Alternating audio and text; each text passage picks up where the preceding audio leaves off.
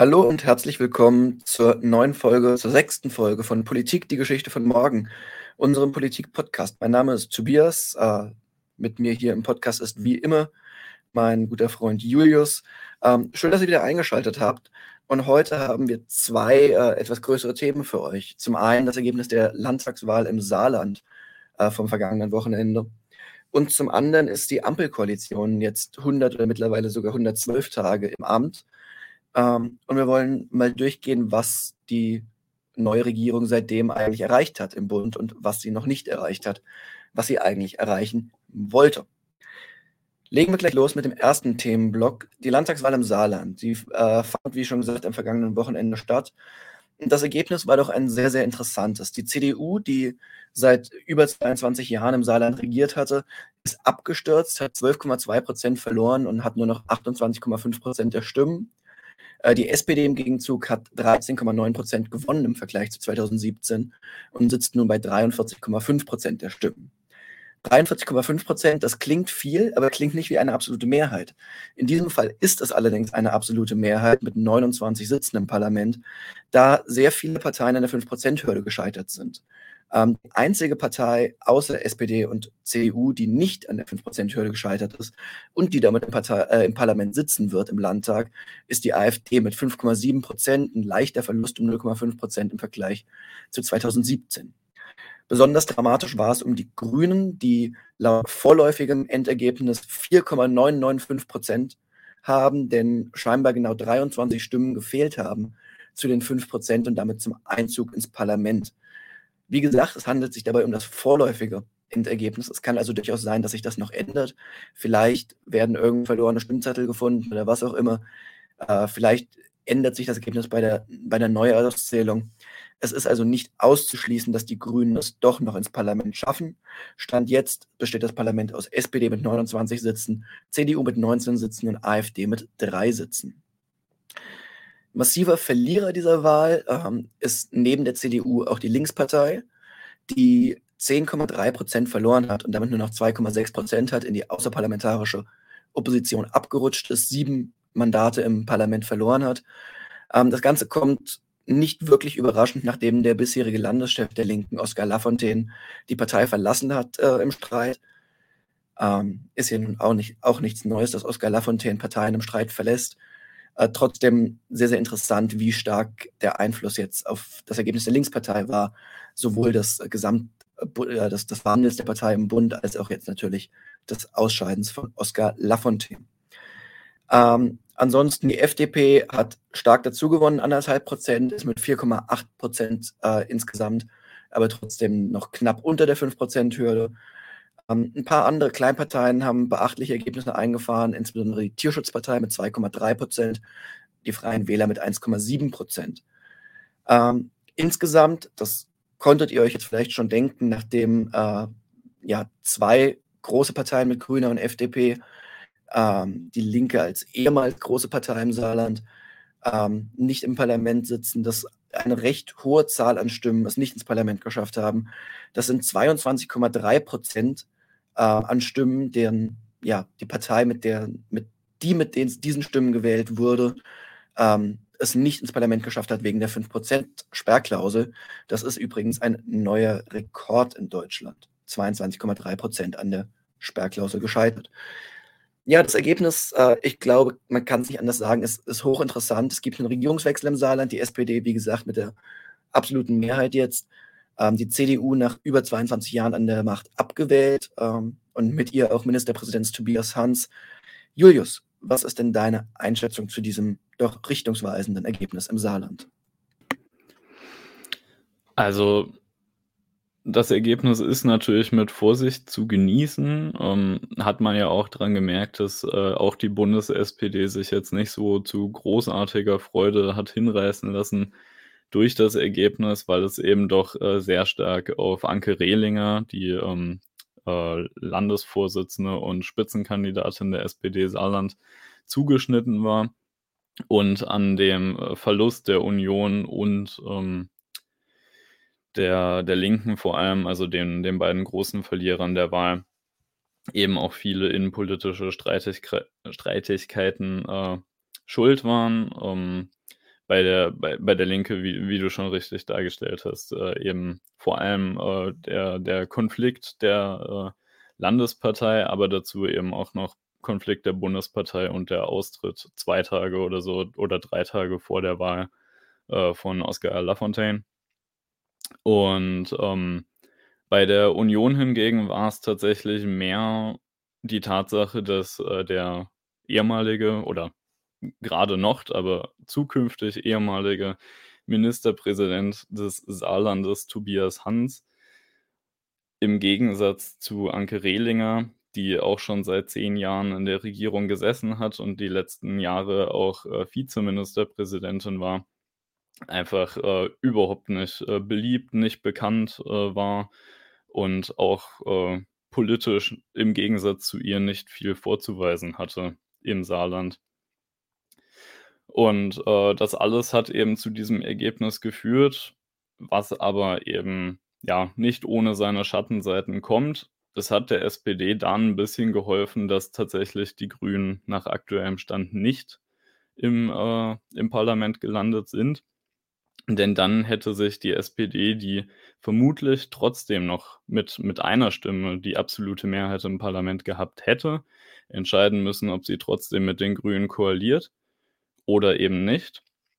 Und das hätte durchaus auch trotz der geringen Relevanz des Saarlandes auch äh, zwischen den Ampelkoalitionären der Bundespa äh, äh, des Bundestages ähm, Spannungen auslösen können. Deswegen war es jetzt für die SPD fast ein Glücksfall, dass die Grünen im Saarland nicht in, in äh, das Parlament gekommen sind.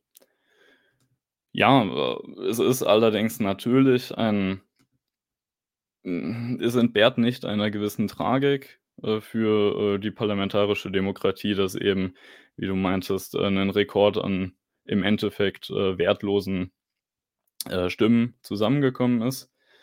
Ähm, und das ist auch etwas, damit befasst sich tatsächlich der äh, Landes, äh, das Landesverfassungsgericht des Saarlandes, ob im Saarland mit seiner geringen Einwohnerzahl und der geringen bundespolitischen Relevanz des Landes, ob äh, da die 5%-Klausel überhaupt angemessen ist, überhaupt verfassungskonform ist. Und äh, da vermute ich mal, dass das äh, Ergebnis der, Land äh, der Landtagswahl jetzt äh, die Diskussion auch nochmal befeuern wird. Ja. Ja, das ist, wie du weißt und wie vermutlich die regelmäßigen Zuschauer wissen, ja auch ein Thema, das, das mich sehr beschäftigt. Die Frage der, ich sag mal, Gerechtigkeit der 5%-Hürde. Ich glaube, es ist bekannt, dass ich kein Fan der 5%-Hürde in ihrer aktuellen Form bin. Ähm, ich denke, wenn man eine Sperrklausel hat, dann wäre quasi eine Art äh, Ranked Choice Voting sinnvoll. Also, dass quasi, wenn die eigene Partei an der 5%-Hürde scheitert, man eine Art Zweitstimme abgeben kann, wen man dann stattdessen wählen möchte.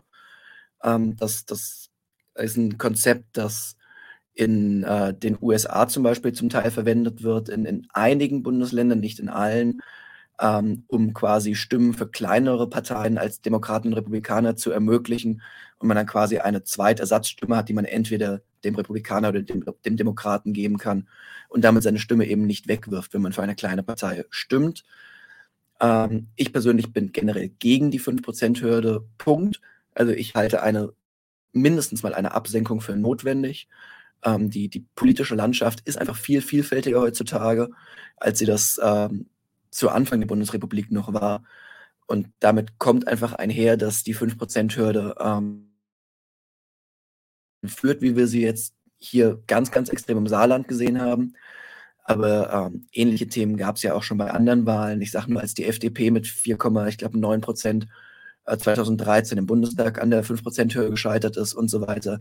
Die Linke jetzt bei der letzten Bundestagswahl, die zwar an der 5%-Hürde gescheitert ist, dank ähm, der Direktmandate, aber dann doch in Fraktionsstärke in den Bundestag einziehen konnte. Ähm, ich glaube, das Wahlrecht hat da durchaus Schwächen und diese Schwächen sollten angepackt werden. Was ich jetzt auch im Diskurs einige Male gelesen habe, ist das Thema, ähm, man solle doch taktischer wählen. Also gerade ähm, die Tierschutzpartei, die ja den Grünen doch in manchen Punkten halbwegs ähnlich steht, nicht in allen, aber zumindest im Bild der gemeinen Bevölkerung doch eher grünennah wahrgenommen wird, hat 10.000 Stimmen erhalten. Den Grünen fehlten 23 Stimmen, um ins Parlament einzuziehen. Ähm, ich kann Leute verstehen, die Kleinparteienwähler da kritisieren. Ich halte das aber trotzdem für falsch. Ich denke, das Problem liegt nicht dabei, dass Menschen gemäß, gemäß ihrer Überzeugung wählen, sondern das Problem liegt eher daran, dass diese Stimmen äh, aussortiert werden mit der 5%-Hürde. Julius, wie stehst du zu dem Thema?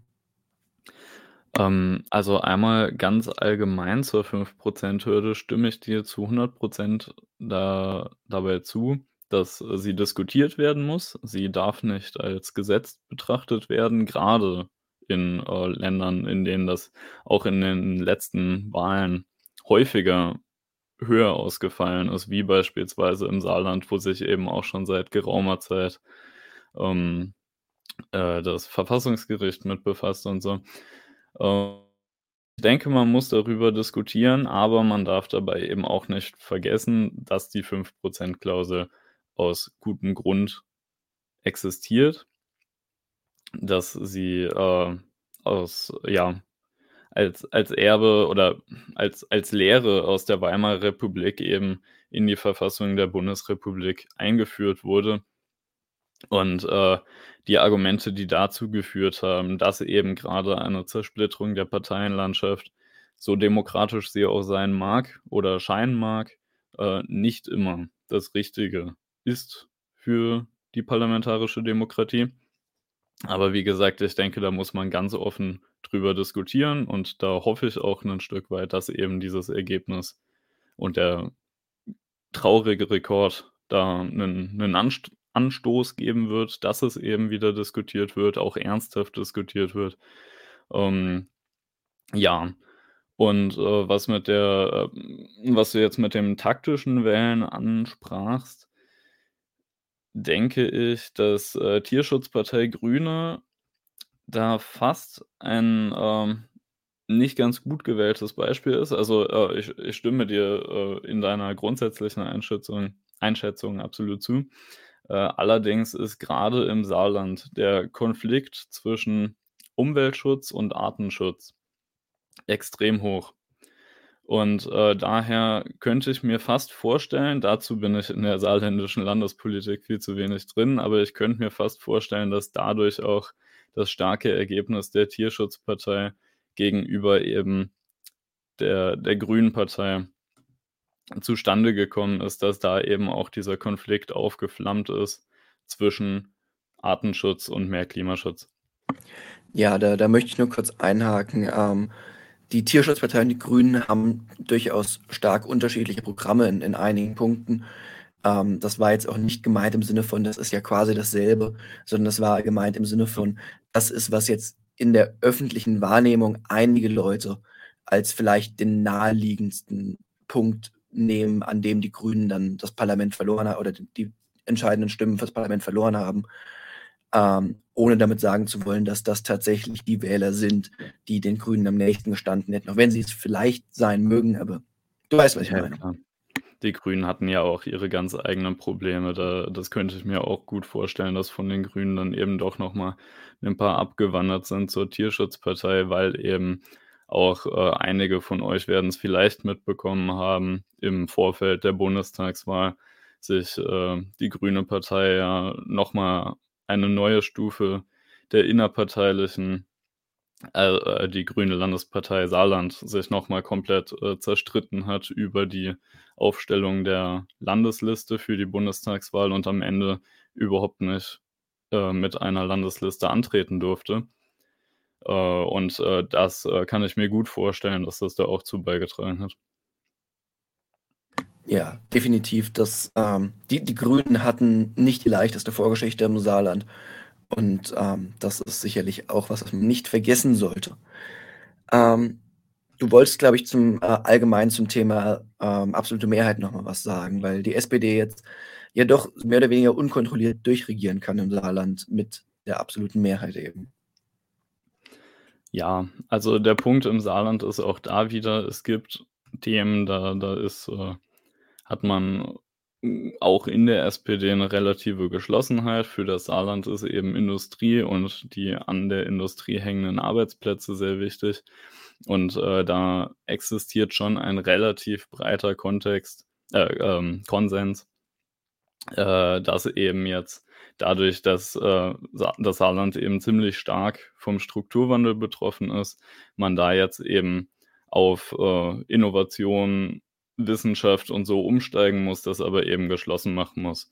Und deswegen glaube ich, dass in der Hinsicht äh, die Pläne der SPD bestimmt nicht die schlechtesten sind, ähm, aber sie die eben durch die interne, parteiinterne Einigkeit bei den Themen äh, eben komplett unkontrolliert durchsetzen kann. Ähm, bei anderen Themen wird es dann vielleicht schon wieder ein bisschen demokratischer, wenn die Partei eben auch äh, innerparteilich das nochmal ausdiskutieren muss. Aber das ist natürlich immer so eine Frage. Ich glaube, grundsätzlich sollte nach Möglichkeit verhindert werden, dass ähm, eine Partei absolut regieren kann.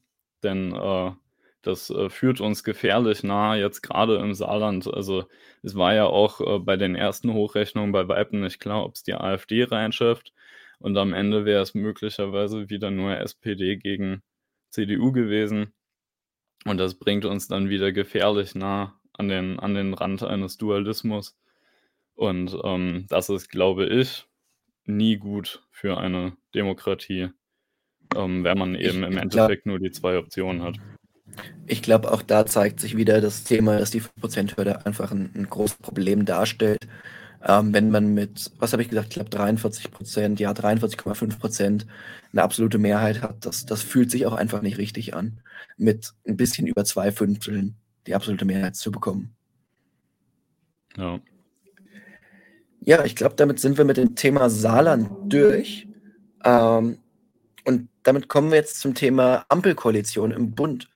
Ähm, es gibt ja immer diese berühmten ersten 100 Tage, die gerade in der amerikanischen Politik von einem neuen Präsidenten sehr wichtig sind, aber die durchaus auch in, in der deutschen Politik ähm, mittlerweile beachtet werden oder eben als, als erster Meilenstein gesehen werden, als erster Punkt, an dem man ein vorläufiges Fazit ziehen kann. Und es sind jetzt mittlerweile 112 Tage, aber das hier ist quasi unser 100, Klammer auf, 112, Klammer zu, Tage Fazit zur Ampelkoalition. Wir gehen durch die verschiedenen Ressorts, die verschiedenen Themengebiete durch ähm, und ja, ziehen dann am Ende eben ein Fazit. Und wir beginnen mit dem Thema äh, Klimaschutz.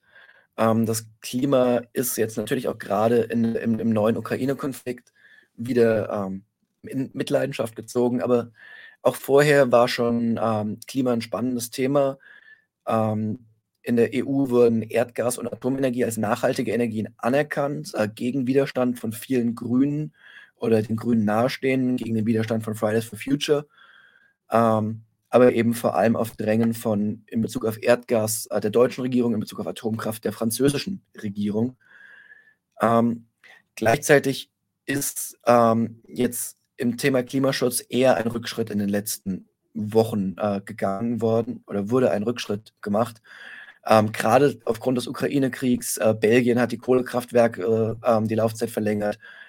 Ähm, es wurden diverseste Gelder aus den laufenden Programmen äh, in Deutschland gestrichen, um sie eben äh, in, in Ukraine-Hilfen quasi umzustapeln.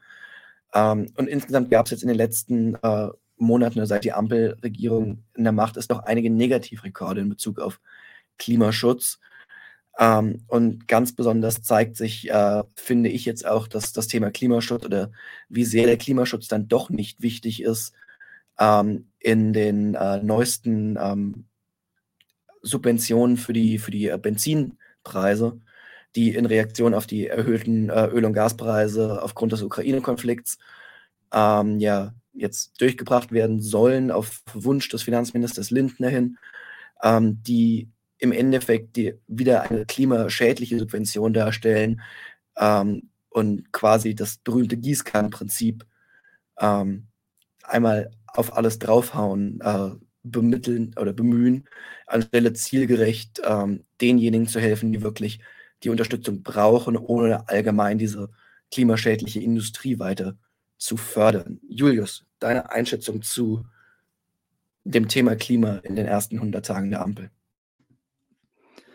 Ja, also Ich bin ein bisschen enttäuscht. Gut, es gab natürlich Gründe dafür, dass das jetzt so gelaufen ist, wie es gelaufen ist, aber dafür, dass die Ampel eben Klima zu einem der 3 Hauptthemen im Endeffekt gemacht hat ihrer gesamten Regierungsarbeit, ist da jetzt in den ersten 100 Tagen sehr viel passiert, was man überhaupt nicht gutheißen kann, eben wie du schon gesagt hast, angefangen mit der Anerkennung von Erdgas und Atomenergie als äh, nachhaltige Energien, wo ich denke, dass äh, da zwar schon gegen gesprochen wurde in der Bundesregierung, teilweise zumindest, aber sehr viel mehr hätte passieren können und auch müssen, beispielsweise die österreichische Bundesregierung. Im Endeffekt ja eine GroKo zwischen äh, österreichischer Volkspartei und den äh, österreichischen Grünen, weil die die SPD halb überholt haben. Mittlerweile kann man es da als GroKo bezeichnen fast. Ähm, die haben angekündigt, und ich glaube, sie haben es sogar getan, vor dem Europäischen Gerichtshof zu klagen gegen die Taxonomie als äh, klimaschädlich. Und äh, ich bin persönlich absolut der Auffassung, dass für die allein schon für die eigene Glaubwürdigkeit, aber auch eben in, Sache, in Sachen Klimaschutz einfach äh, die Bundesregierung sich äh, da der österreichischen Regierung hätte anschließen müssen in der Klage. Ähm, ja, also ich, ich äh, denke, gerade das Thema Erdgas ist, glaube ich, offensichtlich, das ist nicht nachhaltig, das ist nicht klimaschützend, das ist nichts dergleichen. Äh, es, ist, es wurde als Brückentechnologie angenommen, aber es ist keine nachhaltige Technologie. Ähm, bei der Atomkraft ich weiß, da ähm, unterscheiden sich unsere Ansichten vielleicht auch ein Stück weit. Ähm, bin ich ja dann doch wieder ein Verfechter, ähm, dass die Atomkraft, ich meine, es ist offensichtlich, dass die Atomkraft deutlich klimaschützender ist als äh, die meisten anderen Energieträger momentan. Ähm, über den Nachhaltigkeitsbegriff kann man da dann doch auch wieder streiten, weil es natürlich auch die Ressourcen braucht und äh, man am Ende den Atommüll hat, den man weiter verwerten könnte, aber dazu müsste man neue Atom Reaktoren bauen, die eben darauf ausgelegt sind, ähm, was ja leider nicht gewünscht ist in Deutschland. In jedem Fall ähm, ja, ist in meinen Augen da der französische Weg mit Atomenergie doch noch der klügere als der deutsche Weg mit ähm, Gas. Aber Atomenergie ist ja nun mal in Deutschland also ein äh, rotes Tuch, das man nicht anfassen darf. Von daher ist das dann nicht der Fall. Ich sag's ganz ehrlich, ähm, ich ich verstehe den Gedanken. Ich denke auch, man hätte eventuell es andersrum machen müssen oder ja, ich denke durchaus, man hätte es andersrum machen sollen. Erstmal Kohleausstieg und dann, ähm, Atomausstieg. Aber wenn man jetzt wieder zurückgehen würde und aus deutscher Perspektive, wo man jetzt schon fast alles abgeschaltet hat, zu sagen: „Okay, nee, wir steigen jetzt wieder in die Atomenergie ein und lassen das andere zurück“, halte ich auch für 'n falschen Weg. Dann würde man nämlich jetzt wieder in Ener in Atomenergie Geld reinpumpen, was man dann alternativ aber vermutlich nicht mehr in erneuerbare Energien reinpumpt. Und, äh, da besteht, denke ich, einfach das das Risiko, dass dadurch das wieder verzögert wird und die aktuelle Situation zeigt ja umso mehr, dass dass je je schneller wir umsteigen auf erneuerbare Energien, desto besser, sowohl in Hinsicht, äh, Unabhängigkeit von Gaslieferanten als auch natürlich das offensichtliche und äh, Thema Klima. Ähm, stimme ich dir zu, ähm würde, ich würde aber trotzdem sagen, ähm, ein Wiedereinstieg ist was anderes als ein verschobener Ausstieg. Wir haben noch drei Atomreaktoren am Netz und wir haben noch drei Atomreaktoren, die wir gerade erst vom Netz genommen haben, die noch nicht gesprengt worden sind. Die könnte man erstmal wieder einschalten und könnte sie als Brückentechnologie weiterlaufen lassen, ohne massivst reinvestieren zu müssen, zum Beispiel indem man neue Reaktoren baut. Das macht natürlich aktuell keinen Sinn. Ja, also äh, zumindest mal bei den dreien, die noch an sind, könnte ich mir vorstellen, je nach äh, Sicherheitslage natürlich, müsste dann vermutlich nochmal abschließend beurteilt werden, ähm, dass man die durchaus, denke ich, auch noch ein bisschen weiterlaufen lassen könnte. Wird man, wird man nicht machen. Ähm, Habeck natürlich. wollte es tatsächlich prüfen lassen. Ähm, es wurde dann doch von gewissen atomfeindlichen Kräften in der eigenen Partei ähm, vorsichtig einen Riegel, vorgeschoben, geschoben. Nennen wir es so. Ähm. Dazu muss man ja auch ehrlicherweise sagen, dass die Grünen in der Atomfrage überhaupt erst groß geworden sind. Äh, das ist deren Urfrage, deren Gründungsfrage, wenn man so möchte. Atomenergie oder Atomausstieg eher ist die Urforderung der Grünen.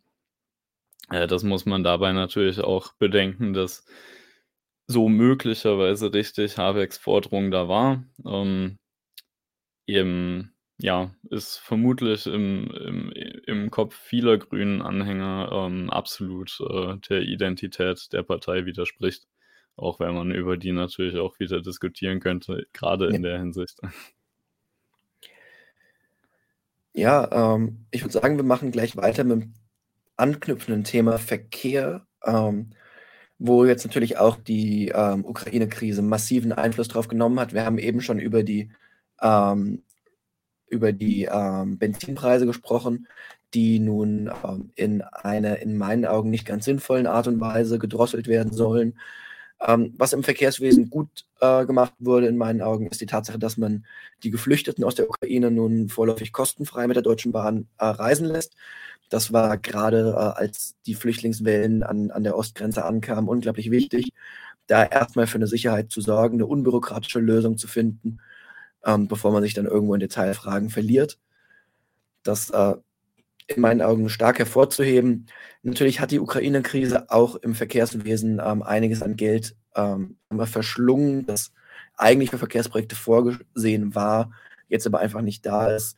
Ähm, also grade im im Thema Bahn wird das, äh, vermutlich einige der Reformen noch etwas ausbremsen. Äh, da wolltest du, glaube ich willst du da noch was dazu sagen, oder? Ja, also in der Hinsicht bin ich im Endeffekt froh, das ist vielleicht noch 'ne interessante Information. Ähm, noch zu Scheuers Zeiten wurden, äh, drei äh, doch 30 neue ICEs bestellt und Wissing hat, äh, Ende letzten Jahres, glaube ich, noch oder ja doch, Ende letzten Jahres, glaube ich, äh, noch mal, äh, 43 dazu bestellt, äh, sodass, äh, jetzt eben insgesamt bis 2029, ähm, 73 neue ICEs, äh, in Deutschland ankommen sollen und das natürlich, äh, zumindest ein 1. Schritt, ähm, der, äh der Bahnaufstockung und, äh, Aus Ausbaus, äh, sein sollte. Ähm, es war natürlich auch nur als Auftakt geplant.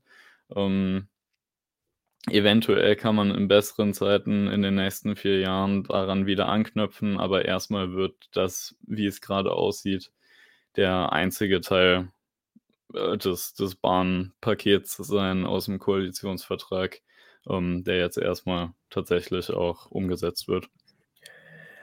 Ja, ähm, wir haben eigentlich die ganze Zeit jetzt schon das Thema Ukraine angeschnitten und, äh, es gibt noch 'n paar direkte Auswirkungen des Ukraine-Krieges, auf die man natürlich eingehen muss. Und eine der wichtigsten ist die Tatsache, dass Deutschland versucht, ähm, vom russischen Gas loszukommen, nachdem man, wie vorher schon gesagt, äh, sich ja erst noch, äh, vor Beginn des Krieges drauf verlassen hatte, dass das die Brückentechnologie ist, die man nun, äh, bemühen möchte. Dafür ist dann Bundes äh, Habeck, äh, nach Katar geflogen, um von einem anderen Diktator Öl zu äh, Gas zu kaufen, was moralisch sicherlich auch fragwürdig ist. Ähm, ich ich denke, es ist richtig und wichtig, dass man erst mal vom russischen Gas loskommt. Ähm, es sollte uns aber gleichzeitig auch zu denken geben, ob Gas denn nun wirklich die richtige Brückentechnologie war, auf die sich die Regierung da festgelegt hat. Ähm Da, äh, würde ich tatsächlich direkt einhaken. Ich habe da 'ne Ja. bisschen andere Meinung. Ähm, ich halte den Gedanken für absolut verständlich. Allerdings denke ich, muss in die Rechnung eben mit einfließen, dass jetzt alternativ aus den USA, aus Katar, aus Saudi-Arabien einfach mehr Öl gekauft werden soll. Ähm, in den USA gut, auch Kriegstreiber, das lassen wir aber mal, äh, auf der Seite, aber da, äh, natürlich auch hoch klimaschädlich, auch in der Förderung wieder durch das, äh, äh, Fracking. Fracking, logisch. Äh, absolut katastrophal für die Grünen. Ähm, und, ähm nun, mein Hauptpunkt ist aber eigentlich, dass, äh, dadurch, dass, äh, der Vorteil des russischen Öls ja immer war, dass es für uns so günstig ist. Und, äh, so sehr ich auch in der Idee damit, äh, d'accord bin, dass wir uns vom russischen Gas lösen müssen und das auf jeden Fall eines der Hauptprojekte, äh, in Sachen Klima und Wirtschaft und derglei und, äh, Energiepolitik generell natürlich ist, das so schnell wie möglich voranzutreiben. Was ich allerdings nicht nachvollziehen kann, ist, jetzt eben nach Katar und Saudi-Arabien zu gehen und dafür mehr Geld und zwar teilweise sehr viel mehr Geld, was man alternativ auch eben in direkte Hilfsmaßnahmen oder in, äh, direkteren Ausbau von erneuerbaren Energien stecken könnte.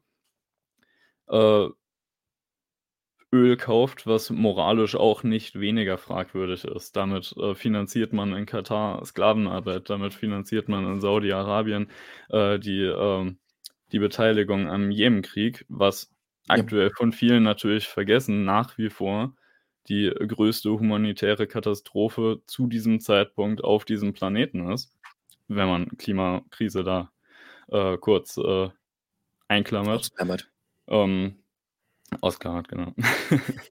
Ähm und, äh, deshalb denke ich einfach, mehr Geld dahin zu pumpen und da kann man ja schon fast froh sein, dass Ende der 10er Jahre Katar auch, äh, aus'm Jemenkrieg ausgestiegen ist. Nicht, dass man da direkt an 2 Stellen diesen Krieg und, äh, diese Katastrophe noch noch weiter finanzieren würde. Ähm, also, ich glaube, es wie gesagt, ich kann's verstehen, aber ich glaube einfach nicht, wenn man da finanziell und logistisch drüber nachdenkt, dass man dann tatsächlich zu dem Schluss kommen kann, dass das eine gute Idee ist.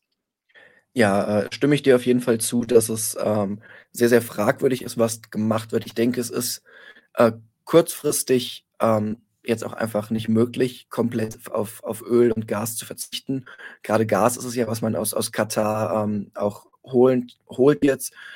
Ähm, ich finde, da hat auch Robert Habeck in der in der Außendarstellung 'ne großartige Rolle gespielt. Ähm, ich weiß nicht, ob du seine Social-Media-Videos gesehen hast, in denen er auch erklärt hat, dass es auch für ihn ideologisch sehr, sehr schwer ist, ähm, überhaupt diesen Schritt zu gehen, dass jetzt aber einfach kurzfristig irgendwo das Gas her braucht.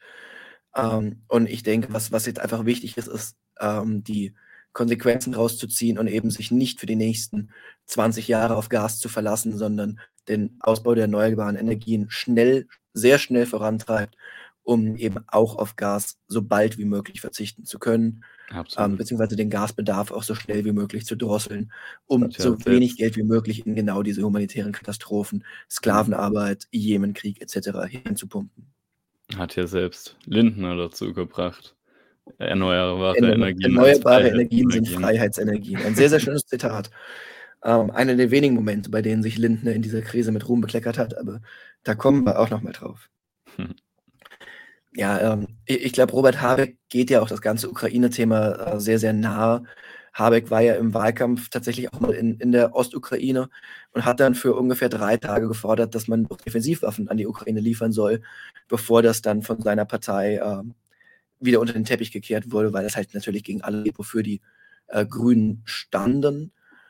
Ähm, aber insgesamt dreht natürlich dieser Krieg aktuell auch viele Parteimeinungen, viele grade Pazifisten, ähm, dann doch wieder auf den wehrhafteren Flügel. Nichtsdestotrotz, ich glaube, Robert Habeck ist besonders emotional auch an der Sache dabei, weil er eben vor Kurzem selbst in der Ostukraine noch war und, ähm, dort auch selbst gesehen hat, wie schlimm die Zustände schon vor Beginn des Krieges waren. Insofern, äh, Robert Habeck für mich eins der Stargesichter der deutschen Politik, ähm, aktuell. Das 2. Stargesicht der deutschen Politik aktuell ist, ähm, Robert Habecks ehemalige Co-Vorsitzende der Grünen, also Mit-Co-Vorsitzende. Mittlerweile sind ja beide nicht mehr Vorsitzende der Grünen. Äh, das ist die Außenministerin Annalena Baerbock. Ähm, war anfangs der Regierung ja noch eher, ähm, kritisiert worden von von einigen Seiten, ähm, dass sie vielleicht nicht die perfekte Person ist im Thema in in Themen Außendarstellung et cetera. Ähm, wenn sich eine Person wirklich etabliert hat in ihrem Amt, dann ist das Annalena Baerbock, ähm, 'ne absolute Feuerprofe äh, Feuerprobe mit dem russischen Außenminister Lawrow bestanden mit Bravour.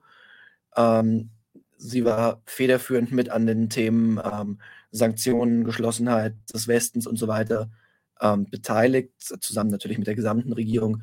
Und ich glaube, wenn jemand wirklich hervorgestochen ist, überraschend hervorgestochen ist für manche Leute, wobei für mich nicht unbedingt überraschend, weil mir klar war, dass Baerbock eine gute Ministerin würde, aber viele Leute hatten das ja doch anders gesehen, dann ist das wohl Annalena Baerbock. Wie siehst du denn ihre Arbeit bisher? Ich bin da ehrlich gesagt ein bisschen zwiegespalten. Ich finde, sie macht, äh, was die Kommunikation und so angeht, macht sie einen super Job. Das äh, kann man überhaupt nicht in Frage stellen. Ähm, ihre bisherigen äh, Presseerklärungen, Pressekonferenzen äh, und äh, Social-Media-Beiträge waren immer äh, ziemlich klar und deutlich, fand ich. Ähm, da war ich beeindruckt, nachdem man ja die letzten Jahre mit Heiko Maas äh, als Außenminister meistens eher äh, sehr diplomatische Formulierungen hatte, aus denen man eigentlich überhaupt nichts ziehen konnte. Ähm, war das jetzt äh, doch äh, alles erfrischend klar. Also was, was die Kommunikation gegenüber der Bevölkerung vor allem angeht, hat sie mich äh, sehr positiv beeindruckt. Als zweiter beeindruckender Punkt ist natürlich äh, ihre, ihr sehr souveränes Auftreten bei ihrem Besuch in, in ähm, Moskau, wie du meintest, die äh, Feuerprobe gegen den russischen Außenminister. Dass äh, auch da die, die Pressekonferenz im Anschluss, bei der sie klipp und klar gesagt hat, Ukraine ist ein freies Land, Europa wird nicht dulden, äh, dass, äh, äh, falls Russland da einmarschieren sollte, das war ja noch ähm, vor dem 24. Februar. Äh, genau, was mich ein bisschen was aber, glaube ich, vor allem meine persönliche Präferenz ist, dadurch, dass Baerbock ja, ja sehr emotional an, an die Sache drangeht, also von der, von der Kommunikation eben äh, sehr äh, sehr auf der emotionalen Schiene fährt und äh, viele Besuche durchführt bei äh, Geflüchteten. Eben, sie war ja an der polnischen Grenze und ähm, letztens sind, äh, ich glaube, letzte Woche tatsächlich war sie mit Innenministerin Faeser ja in Berlin zusammen da äh, in Auffangstationen für ankommende Geflüchtete äh, und hat da äh, Süßigkeiten an Kinder verteilt, glaube ich. Ähm, und das finde ich immer ganz, ganz schön. Ich denke allerdings, dass sie mehr über also mehr auch das kommunizieren sollte, was sie jetzt tatsächlich gerade tut, was gerade noch erarbeitet wird. Denn es ist ja unstrittig, dass die EU gerade außenpolitisch absolut auf Hochtouren läuft, äh, und die NATO natürlich auch. Und sie da eigentlich ziemlich eingespannt sein müsste. Und, äh, da stimmt mir in meinem Verständnis einfach das Verhältnis nicht ganz zwischen äh, schönen Besuchsbildern mit Geflüchteten, was natürlich wichtig ist, keine Frage, aber im Vergleich äh, zu der eigentlichen inhaltlichen, faktischen Arbeit, die sie macht oder machen sollte und ich denke auch macht, aber da äh, das kommt mir in der Öffentlichkeit zu wenig an, ehrlich gesagt. Also wenn sie sich ein bisschen was von den Erklärvideos ihres äh, Kollegen Habecks abschauen würde, das würde dich freuen. Absolut, ja. Alles klar. Ähm, Aber sie macht auf jeden Fall keine schlechte Figur. Also das äh, muss man in aller Deutlichkeit sagen. Trotz aller Skepsis äh, zu Anfang äh, ist sie jetzt aktuell, glaube ich, ähm, die beliebteste Regierungspolitikerin. Und äh, ähm, das denke ich von der Darstellung her zumindest mit Recht. Ja. Wenn wir schon über äh, die Regierungspolitiker sprechen, sollten wir, glaube ich, äh, den, den Chef der Regierung nicht vergessen und auch nochmal über Olaf Scholz auftreten, äh, sowohl allgemein während dieser ersten gut 100 Tage als auch äh, speziell in der Ukraine-Krise jetzt ähm, sprechen.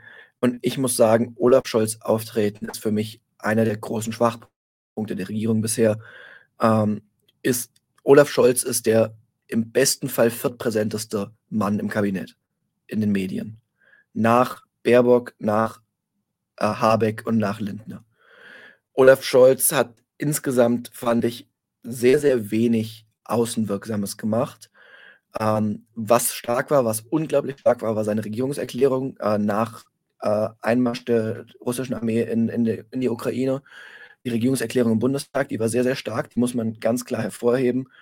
Ähm, trotzdem insgesamt Olaf Scholz, auch vor dem Ukraine-Konflikt jetzt, war er auch in den Medien äh, sehr, sehr unpräsent, äh, gerade auch im Vergleich zu, zu seiner Vorgängerin Angela Merkel.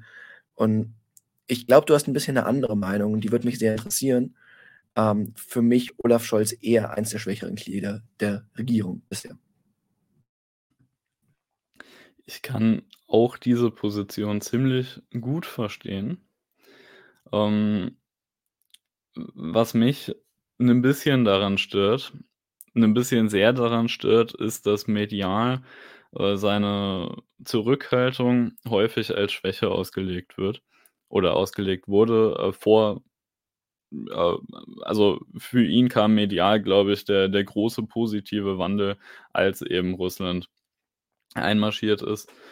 Äh, und, äh, vorher wurde er immer wieder und, äh, immer mehr dafür kritisiert, dass er so zurückhaltend ist und es wurde ihm eben als Schwäche ausgelegt und ganz ehrlich ich sehe das überhaupt nicht so.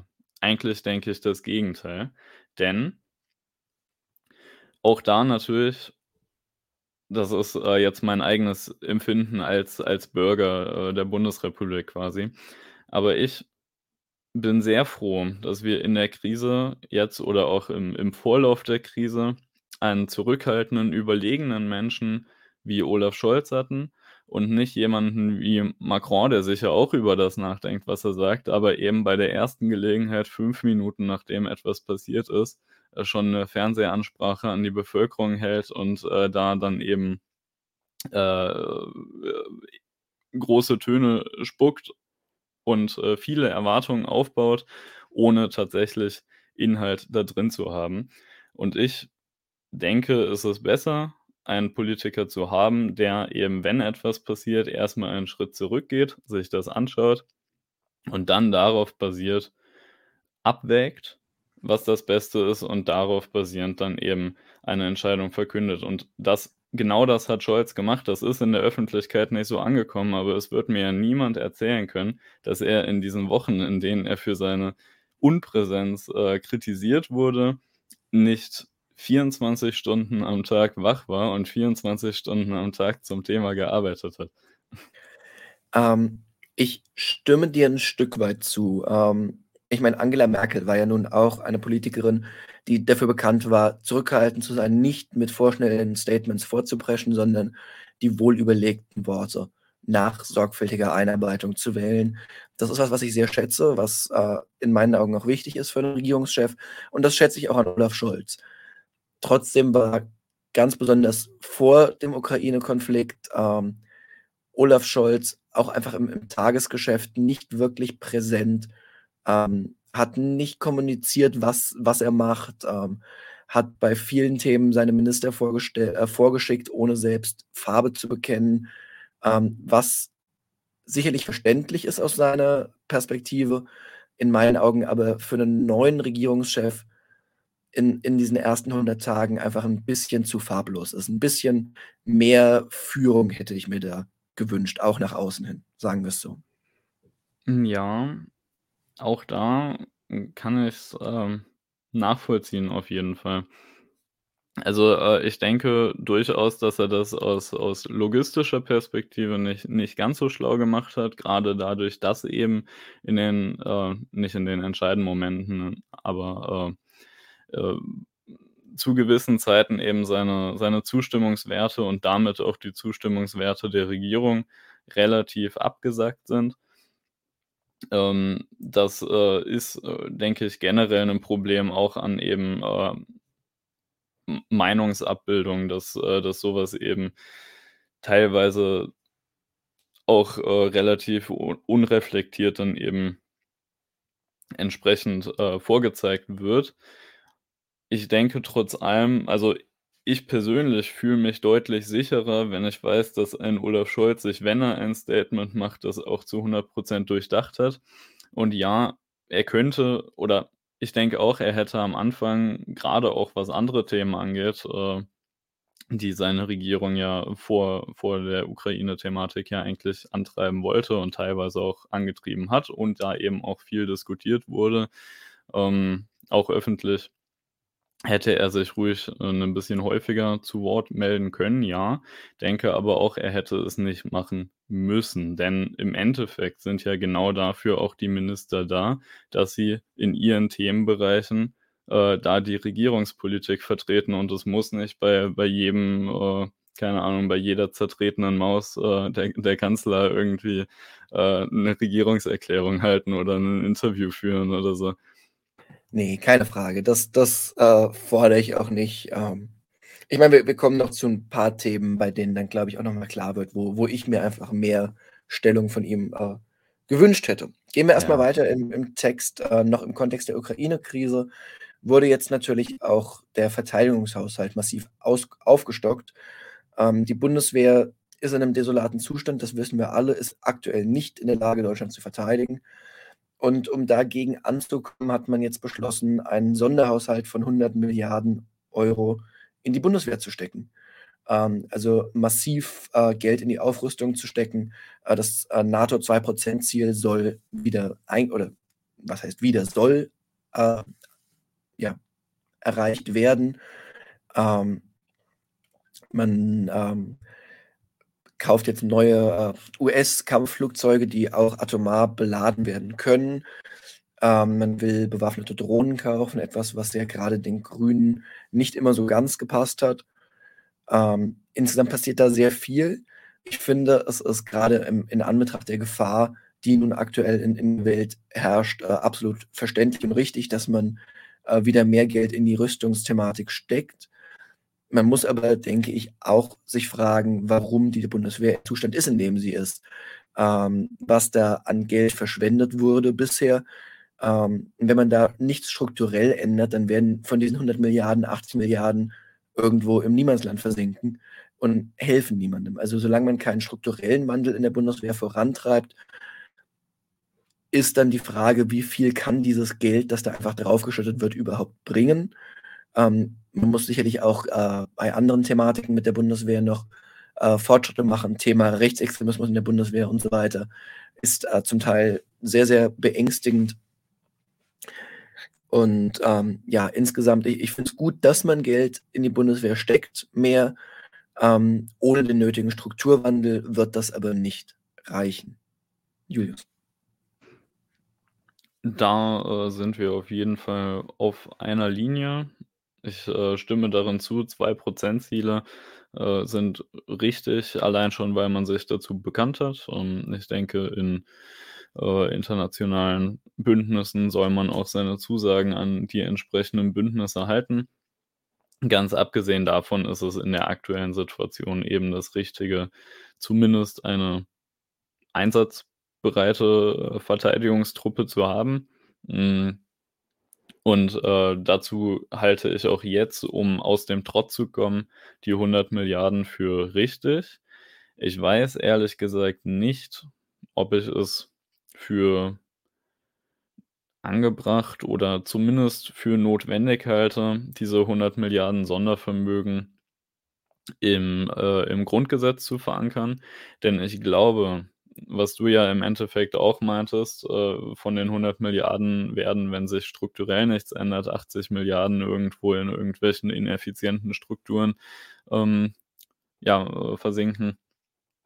Äh, dass, äh, man die eben auf Dauer überhaupt nicht braucht. Wenn man jetzt die ersten Jahre dieses Sondervermögen und die, äh, höheren Ausgaben dafür verwendet, zum einen natürlich, ähm, das entsprechende Material anzuschaffen, zum anderen aber eben auch jetzt ganz am Anfang schon dafür sorgt, die die Bundeswehr in ihrer Struktur einmal komplett umzukrempeln, noch mal von vorne aufzubauen in einem möglichst digitalisierten und effizient also, logistisch effizienten Weg um dann von den 2 %, was ja auch nicht grade wenig ist, einfach mehr auch für die eigentliche Sache nutzen zu können. Und sollte man dann doch wieder vielleicht ein geringeres Sondervermögen für die Bundeswehr beschließen, was nicht 100 Milliarden pro Jahr ist, äh, dann dann ist das ja automatisch, äh, schon schon man könnte sagen, kaufkrafttechnisch einfach dann viel mehr für die Bundeswehr. Äh, und, ähm, deshalb denke ich, dass es für den Anfang das Richtige ist, über die Verankerung im Grundgesetz dieses Sondervermögens muss man aber, denke ich, durchaus nochmal diskutieren.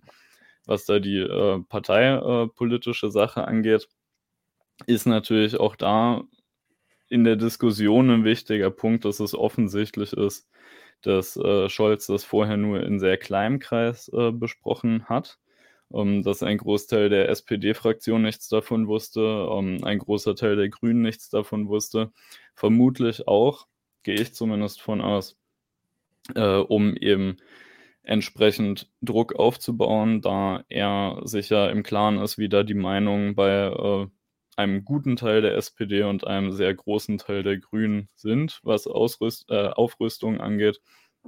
Und äh, er da natürlich so mit der öffentlichen Meinung, die diesen Schritt ja äh, alles in allem ziemlich gut fand, um, da entsprechenden Druck auf die Parteien aufbauen, aufbaut, dass sie es ihm nicht im Nachhinein nach der Verkündung noch zerschießen, weil das eben auch ein extremer Image-Schaden wäre und Glaubwürdigkeitsschaden.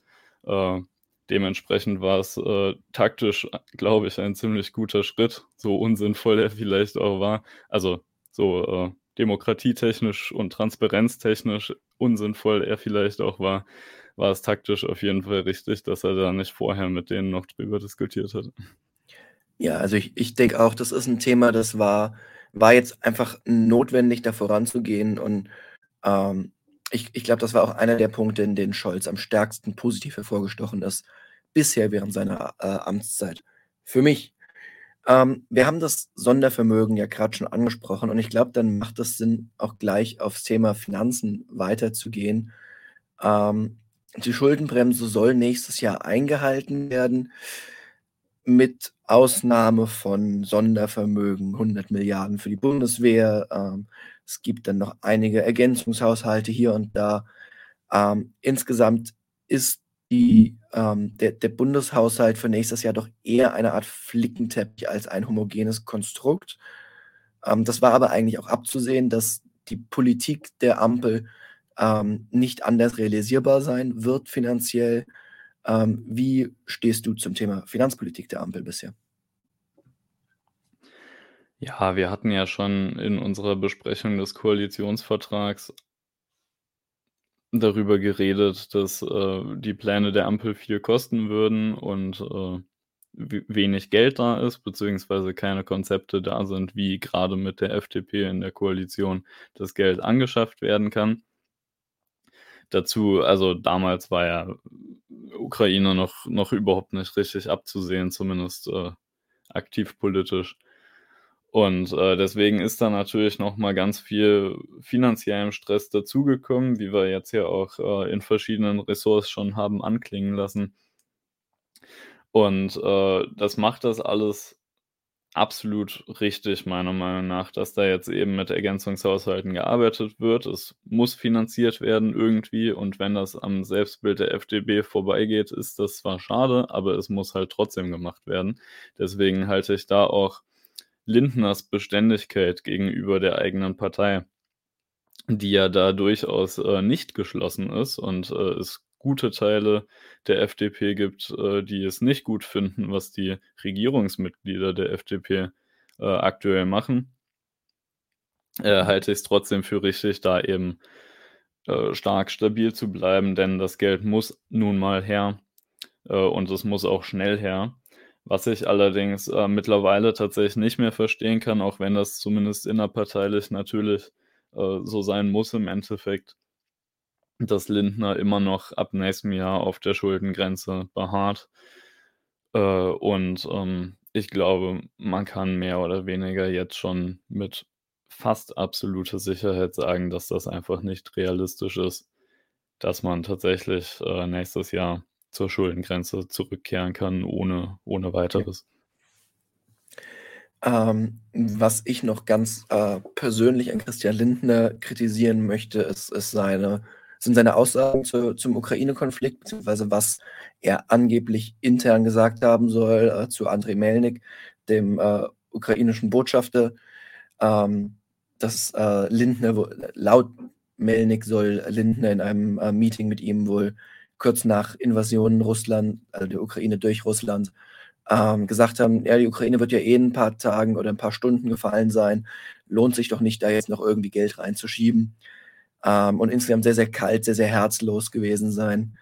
Ähm, das bringt ein ganz, ganz grauenvolles Außenbild für Deutschland ähm, und sicherlich eines der auch schwächeren Kapitel von äh, Christian Lindner, der sonst ja eigentlich immer sehr auf ein Außenbild bedacht ist. Ähm, hier aber, sofern Melnik da nicht kompletten Schwachsinn erzählt, wo, wo, ich einfach auch keinen Grund für sehe, warum er das tun sollte, ähm, doch einfach komplett ins Klo gegriffen hat. Ja, also natürlich bei, bei Melnik, er, er ist ja durchaus äh vor der Ukraine äh, oder vor dem Krieg jetzt, äh, ist er ja durchaus schon aufgefallen als jemand, der äh, durchaus auch dehnbar zitiert. Also äh, man sollte das jetzt bestimmt nicht als, als absolute Wahrheit ansehen, äh, was er da berichtet hat, aber natürlich äh, ist das durchaus, also es muss bedacht werden, es darf nicht ignoriert werden. Und auch wenn ich durchaus denke, dass ein bisschen mehr Rationalität und Sachlichkeit äh, der Debatte gut tun würde, ähm, denke ich, dass es in, in der Situation sollte es tatsächlich so stattgefunden haben, äh, nicht sachgemäß war. Und äh, gerade die Aussage von wegen ist eh in ein paar Stunden gefallen, ähm, einfach äh, sich A nicht sich bewahrheitet jetzt auch als hat. falsch herausgestellt hat. Ja. Und, ja. und B in, ups, sorry, äh, in dem Fall eben äh, dann auch äh, ja herzlos war, natürlich mit, mit äh, Wirtschaftsstärke und so und äh, äh, Einfluss von der, oder äh, Selbstschaden der Sanktionen und so kann man argumentieren und so. Und äh, wie gesagt, denke ich, dass mehr Sachlichkeit, äh, mehr Rationalität gut tun würden. Aber in der Situation hätte man es zumindest umsichtiger formulieren können, denke ich sollte es so stattgefunden ja, haben. Ich glaube, das ist äh, gut, gut formuliert. Ähm, mit Blick auf die Uhr sollten wir, glaube ich, schauen, dass wir durch die restlichen Themen vielleicht ein wenig schneller kommen, auch wenn da auch nochmal wichtige Sachen dabei sind. Aber ähm, wir sollten uns vielleicht nicht zu tief in den Debatten verlieren. Ähm, worüber wir reden müssen beim Thema Ukraine, natürlich ist auch äh, die Reaktion der Innenpolitik ähm, auf ankommende Flüchtlinge. Ähm, ich, ich glaube, da wurde im Großen und Ganzen eine gute Arbeit gemacht, relativ schnell zu reagieren. Gleichzeitig ist man wieder auf viele äh, freiwillige Helfer und so weiter angewiesen. Ähm, also gut vorbereitet auf eine Flüchtlingswelle sieht vielleicht anders aus. Äh, es wurde aber dann doch relativ schnell reagiert und im Rahmen der Möglichkeiten eigentlich eine gute Arbeit gemacht. Äh, wie stehst du zu Nancy Fasers Politik bisher insgesamt und besonders in der Ukraine-Krise? Also ähm, ich gehe tatsächlich jetzt erstmal auf Ukraine ein. Äh, Punkt ist natürlich, dass sich ein Verwaltungsapparat nicht auf so große Flüchtlingswellen, ähm, ne, ni nicht nicht vorbereiten kann, aber nicht immer automatisch in der ersten Sekunde quasi die vollen Kapazitäten haben müssen. Denn wenn so eine Welle eben nicht kommt, wären das dann wieder, ähm, ineffizient genutzte Mittel. Was allerdings natürlich äh, durchaus angemerkt werden muss, was jetzt äh, im aktuellen Punkt mit, mit Phaser wenig zu tun hat, dass man in Sachen Flüchtlingen aber zumindest Teile lernen konnte aus 2015. Dazu äh, kommt für das Innenministerium natürlich komfortabel dazu, dass, ähm, die, äh, dass der Umgang mit äh, Geflüchteten aus der Ukraine doch nochmal ein Stück anders ist als äh, mit den Geflüchteten äh, aus, aus äh, dem Nahen Osten und Nordafrika äh, 2015 und den Folgejahren. Und äh, das macht es, das macht, glaube ich, die Arbeit auch des Innenministeriums ein bisschen leichter. Gleichzeitig haben die den Vorteil, dass sich eben extrem schnell die, äh, die freiwilligen Strukturen gebildet haben. Das habe ich äh, in Magdeburg ziemlich gut mitbekommen, dass, dass eben innerhalb von von Tagen da wirklich äh, feste Strukturen von diversesten zivilen Akteuren äh, sich zusammengefunden haben und da eben äh, effizient sich aufgebaut haben für eben Spendenaktionen, äh, Logistik, äh, Sachen, äh, Flüchtlingstransport und so. Ähm, und da meinte ich glaube, die die, äh, 2. Bürgermeisterin von München meinte irgendwann mal in einem Meeting vor 2 Wochen oder so, dass es klar ist, die äh, die deutsche Verwaltung es ist einfach viel Bürokratie. Sie kann nicht immer in der ersten Sekunde reagieren. Deswegen ist die Zusammenarbeit mit zivilen Organisationen so wichtig, weil die quasi humanitär die Ersten sind, weil sie viel schneller reagieren können, die Ersten sind, die eingreifen und von da aus dann eben Stück für Stück eine gemeinsame Übernahme von Behörden mit zivilen Akteuren zusammen stattfindet. Ähm, wenn eben die Behörden nachgekommen sind quasi und man dann 'ne Balance finden muss. Und, äh, ich schätze es gerade als relativ realistisch ein, dass das auch, äh, je nach je nach Region natürlich, aber im Allgemeinen schon, ähm, auf'm guten Weg ist, dass sich da eben 'ne Balance einfindet zwischen den, äh, Behörden und den zivilen Akteuren. Und, äh, das, glaube ich, ist ist grade relativ also, läuft grad relativ gut und, ähm, hängt natürlich an allen Seiten jetzt, dass es, äh, auch aktiv gelingt. Und da wird sich Faeser auf jeden Fall beweisen müssen noch die nächsten Wochen. Ähm, was Faeser im Allgemeinen angeht, war das ja ihr Hauptpunkt, ähm, jetzt die die letzten Wochen. Ansonsten ist ja noch nicht so viel gekommen. Was mir ein bisschen Sorgen bereitet, was jetzt vor der Ukraine die wichtigste Ankündigung war, dass sie ihr neues Anti-Extremismus-Paket um Ostern herum verkünden wollte, was ich als sehr wichtig erachte, da ja auch der der Kampf gegen Rechtsextremismus, äh, im Ampelko Koalitionsvertrag sehr hoch gehalten wurde und das ihr Hauptprojekt war, ähm, eigentlich ihr Antrittsprojekt als Ministerin, eben der Kampf gegen den Rechtsextremismus. Und ich habe jetzt ein bisschen Sorge, dass, äh, dieses Thema und dieses Paket einfach verschleppt wird dadurch, dass jetzt die Ukraine-Krise oder der der Krieg so 'ne dominante Rolle einnimmt. Ja, äh, ich ich glaube, da können wir nur abwarten. Ich hoffe, dass dass es nicht verschleppt wird. Äh, ist natürlich aber gut möglich, dass sich das noch ein wenig herauszögern wird jetzt. Ja, damit sind wir durch die Ressorts durch, die direkt vom, äh vom Ukraine-Krieg betroffen wurden oder betroffen sind und gehen von einer Krise gleich in die nächste, denn Corona ist ja nun mal leider noch nicht noch nicht vorbei und ich huste passend dazu. Ah, wunderbar, das ist ja Method Acting geradezu.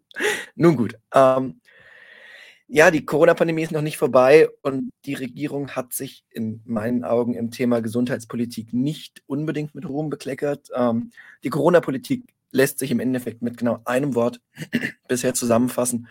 Und das Wort ist Chaos. Es gab am Anfang das Chaos äh, rund um zu wenig äh, beschaffte Impfdosen. Das ging natürlich noch auf die Vorgängerregierung zurück ähm, und war nicht unbedingt äh, Lauterbachs Schuld. Dann ging es aber recht schnell weiter mit dem Chaos rund um die Impfpflicht. Da soll, ich glaube, nächste Woche im Bundestag abgestimmt werden.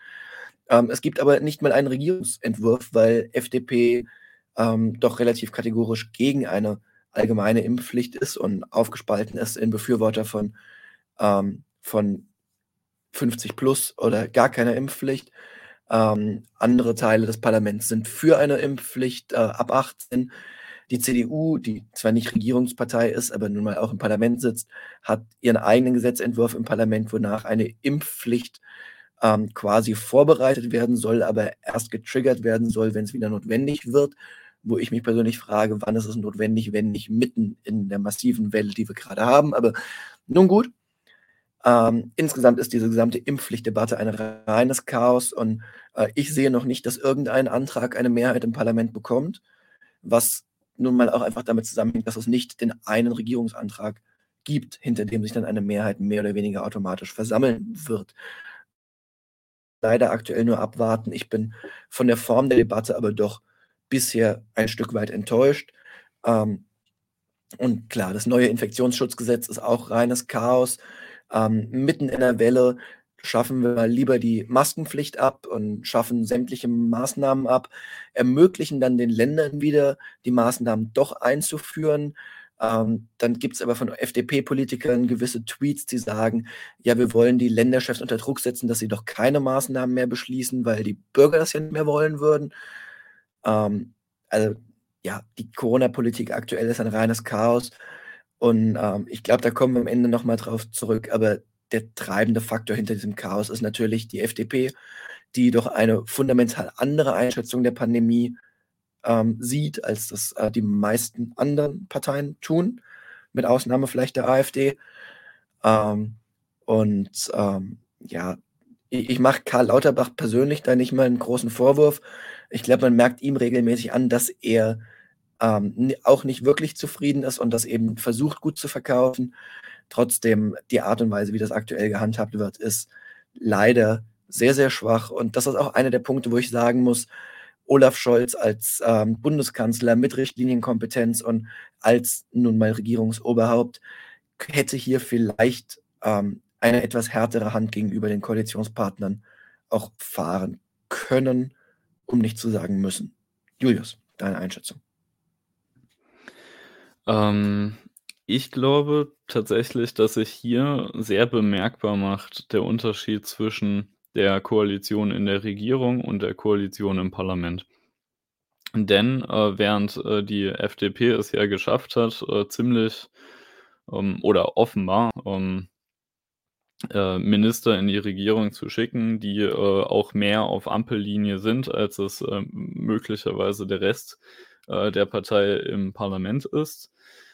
Ähm, was man eben daran sieht, dass äh, zumindest tendenziell die, äh, die äh, FDP-Minister in der Koalition doch zumindest Bereitschaft geäußert haben, auch in Sachen Impfpflicht mit den Koalitionspartnern zusammenzuarbeiten, während eben dann die äh, parlamentarische äh, innerparteiliche Opposition um Kubicki äh, da eben äh, total gegen Stimmung gemacht hat. Ich glaube allerdings, das Hauptproblem ist ein anderes, ähm, was auch wieder äh, da hatten wir ja in in der Saarland-Diskussion, äh, ganz viel das Thema, ähm, mit dem eigentlichen Sinn von Demokratie zu tun hat. Denn ja, ich stimme zu, die Regierung hätte da was machen können, vielleicht auch sollen. Und ja, da hätte Olaf Scholz sich sicher ein bisschen äh, lautstär äh, ähm, lauter äh, zu, zu Wort melden sollen müssen. Aber äh, beispielsweise die Union hat sich in der ersten Debatte zur, zu den Gruppenanträgen der Impfpflicht äh, oder äh, als offene Aussprache war es, glaube ich, angelegt, ähm, hat sich die Union überhaupt nicht inhaltlich gekümmert um eigentlich, äh, ja, was sind denn jetzt die Optionen, sondern in jedem einzelnen Redebeitrag, und ich glaube, die Union hatte vier oder fünf davon in der Debatte, ging es darum, dass es doch so blöd ist, dass die Regierung keinen Vorschlag geäußert hat und man nicht einfach darüber debattieren und abstimmen könnte. Was ich für ein völlig fehlgeleitetes Verständnis und Selbstbild des Parlamentarismus halte. Denn diese Debatte hat einfach gezeigt und zeigt auch immer noch, dass der Bundestag sich scheinbar leider zu sehr auf den Zuarbeiten der Regierung ausruht. Und meine Meinung persönlich ist, der Bundestag darf gerne auch selbst arbeiten, denn es ist sein Sinn, selbst zu debattieren, was ist das Beste für die Bürger. Und ich halte es für richtig. Ich denke auch, da hätte von der Regierung was kommen sollen. Aber ich halte es für verquert zu sagen, äh, dass nichts möglich sein sollte, nur weil der Bundestag eben auch selbst was machen soll. Ähm, ich, da möchte ich kurz einhaken. Ich gebe dir voll und ganz recht, dass das Verhalten der Unionsfraktion in dieser Debatte bisher absolut unter äh, unparlament, äh, nicht parlamentswürdig ist, in meinen Augen. Ähm, und, und einfach nicht zielorientiert ist. Ähm, ich meine, ich persönlich verstehe den Sinn des Unionsantrags nicht mal. Ne? Impfpflicht vorbereiten, die man triggern kann, wenn sie notwendig wird, aber sie ist aktuell in der größten Welle der Pandemie nicht notwendig. Und ja, mir, mir ich meine, du kennst meine Meinung. Ich glaube, jeder, der hier zuhört, kennt meine Meinung. Impfpflicht ab 18, bitte einmal danke, tschüss. Ob das so kommen wird, ist dann leider aktuell die Frage. Vielleicht lässt sich die Union ja doch noch dazu hinreißen, ähm, die Gruppenanträge zu unterstützen. Vielleicht bekommen wir am Ende doch eine, eine Unterstützung für einen Impfpflichtsantrag. Ähm, ich gebe dir recht, das Parlament kann seine Arbeit machen. Das Parlament sollte aktuell auch seine Arbeit machen. ähm, gerade in Anbetracht der Tatsache, dass die Regierung eben keine klare Linie vorgibt und das Parlament schafft es aktuell nicht, was, was einfach schade ist. Ähm, und trotzdem in, in einer derart wichtigen Frage halte ich es durchaus auch für wichtig, hielte ich es für wichtig, wenn die Regierung doch einen zumindest relativ eindeutigen geschlossenen Antrag eingebracht hätte. Ja, da. Äh Problem dabei ist eben die, die innerparteiliche Opposition in der FDP, wie, wie du gesagt ja. hast. Deswegen hatte ja auch, also die, die Initiative, da keinen Regierungsantrag zu, zu machen, kam ja auch von den FDP-Ministern, ja.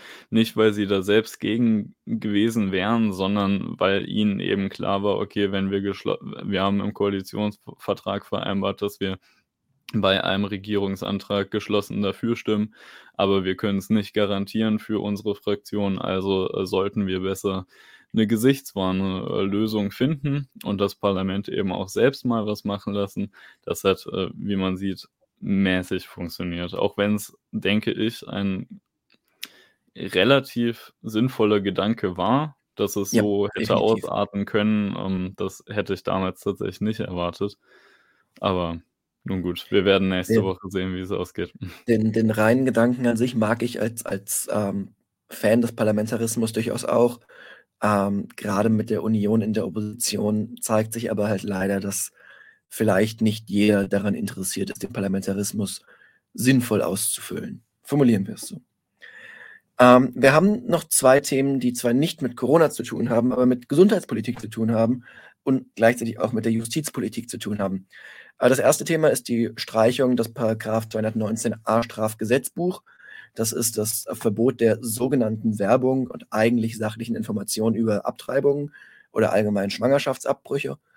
Ähm, das ist vom Kabinett mittlerweile beschlossen, äh, muss noch durch den Bundestag, ist aber relativ sicher, dass das kommt, ähm, dass das zeitnah kommt und das ist, glaube ich, ein, ein ganz großer Sieg für ähm, die Aufklärung, für wissenschaftspositive Einstellungen, dass sachliche Information keine äh, kein Schaden ist, kein Verbrechen ist.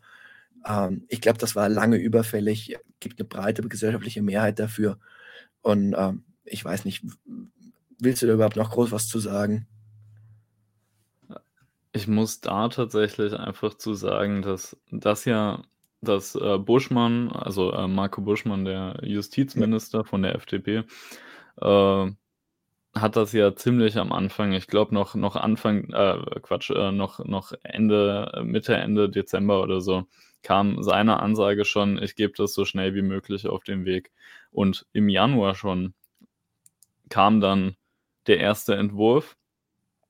Und Anfang diesen Monats dann wurde es schon einstimmig im Kabinett beschlossen, dass diese Änderung als Gesetzesvorschlag, äh, in den Bundestag soll. Und äh, das ist tatsächlich dieser eine Punkt, wo ich sowohl dachte, von der Öffentlichkeitsarbeit, von der öffentlichen Darstellung, als auch von der Geschwindigkeit her und Energie, mit der dieses Vorhaben angetrieben wurde, dachte ich da direkt am Anfang so, ja, wenn, wenn, wenn die Ampel das so durchhalten kann und, und tatsächlich weiter in dieser Energie ihre Vorhaben durch, durcharbeitet, dann äh, denke ich, kann das tatsächlich gut was werden. Das war allerdings natürlich leider noch vor der Ukraine. Ähm, dass, dass die Ampel aber vielleicht sogar unabhängig von der Ukraine nicht in der Form gehalten hätte, zeigt gleich das nächste Thema. Ähm, auch Schnittpunkt zwischen Ges äh, Gesundheitspolitik und Justizpolitik. Äh, das ist äh, die geplante Cannabis-Legalisierung. Ähm, es ist ein Fakt, dass die Strukturen, die dafür geschaffen werden müssten, ähm, doch recht aufwendig sind, dass da äh, bei dem Thema die ähm, Gesetze nicht sehr schnell äh, durch den Bundestag kommen könnten, weil es eben viele Details zu besprechen gäbe und so weiter. Deswegen ist es vollkommen verständlich, dass ähm, wir noch nicht an einem Punkt sind, wo wir in zwei Wochen Cannabis in den Apotheken kaufen können. Was ähm, aber in meinen Augen fehlt, was in meinen Augen möglich gewesen wäre in recht kurzer Zeit, ähm, das wäre eine Entkriminalisierung von Cannabisbesitz zum Eigenkonsum in kleinen Mengen. Ähm, das hätte im Endeffekt die Rechtslage nicht groß verändert, weil der Vertrieb natürlich immer noch illegal gewesen wäre. Ähm, die meisten Verfahren wegen Cannabiskonsum zum Eigenbedarf werden eh, nachdem sie Kapazitäten bei der Justiz lange blockiert haben, irgendwann fallen gelassen, weil es ja am Ende dann doch Nichtigkeiten sind im, im Vergleich zu, was die Justiz sonst zu tun hat. Ähm, die Justiz ist überlastet bis zum Geht nicht mehr. Ähm, es wäre einfach ein, ein nettes erstes Signal gewesen, dass man das auch sehr ernsthaft angeht. Ähm, und es wäre im Endeffekt ein ähnlich leichtes Thema gewesen wie die Streichung von 219a, ähm, wenn man einfach den äh, Besitz zum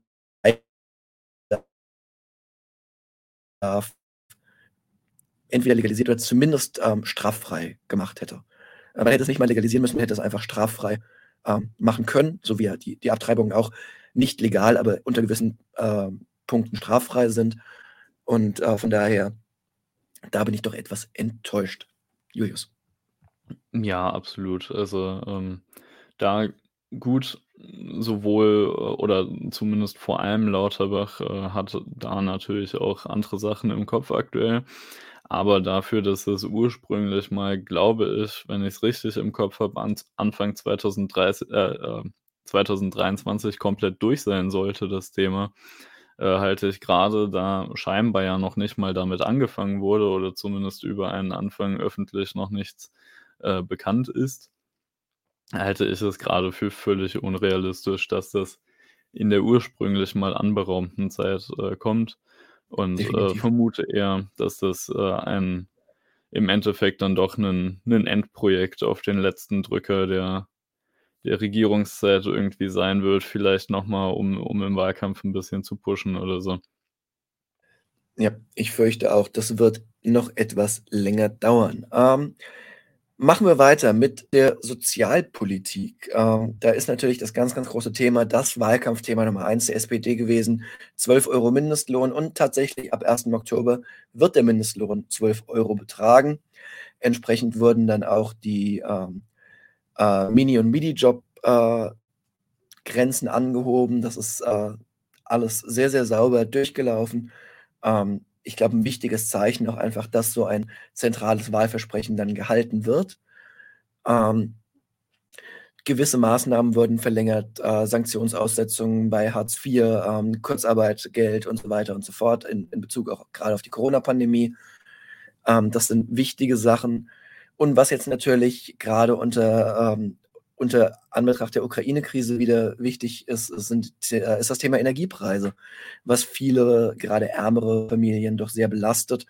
Da wird zum einen mit der Abschaffung der EEG-Umlage zum 1. Juni gegen angesteuert. Zum anderen gibt es ein Entlastungspaket, ähm, das ausgeschüttet werden soll an Empfänger von Wohngeld und BAföG, äh, an Azubis und so weiter und so fort. Es soll außerdem einen neuen Pflegebonus geben und bis zur Einführung der Kindergrundsicherung, die noch nicht äh, kommt, gibt es einen monatlichen Aufschlag von 20 Euro aufs Kindergeld. Ähm, insgesamt glaube ich ein äh, sinnvoller, äh, sinnvoller Komplex, äh, wurde schon sehr viel losgetreten, wird noch mehr kommen.